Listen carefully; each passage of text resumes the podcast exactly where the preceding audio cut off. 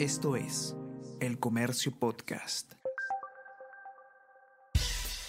Buenos días, mi nombre es Soine Díaz, periodista del comercio, y estas son las cinco noticias más importantes de hoy. Viernes 22 de diciembre reincorporan en equipo especial a fiscal que fue removida por Benavides. La magistrada fue designada coordinadora del equipo que investiga una presunta red criminal de jueces, fiscales, abogados y empresarios, por orden del titular del Ministerio Público. Fuentes de este diario aseguran que la flamante jefa del grupo apunta a presentar acusaciones durante el primer trimestre del próximo año y respetar los plazos.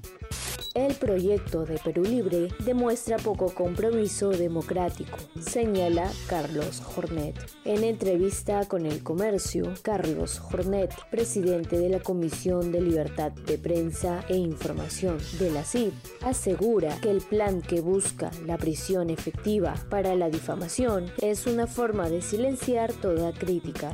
El primer tramo de la línea 2 del metro de Lima abre sus puertas. El servicio, que será gratuito por tres meses, se inauguró después de casi 10 años. Funcionan cinco estaciones entre Ate y Santa Anita alcaldes amenazados de muerte por delincuentes. Además del alcalde de La Victoria, trabajadores ediles de nueve jurisdicciones denunciaron ser víctimas de intimidaciones en su contra por parte de las mafias que combaten a diario. Las modalidades más utilizadas por los delincuentes han sido mensajes de texto, videos y reglajes.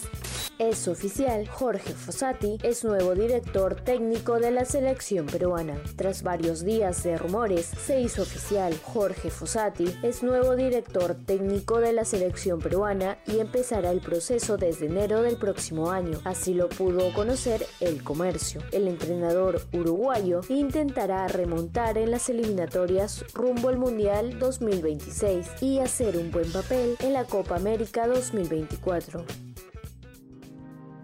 El Comercio Podcast.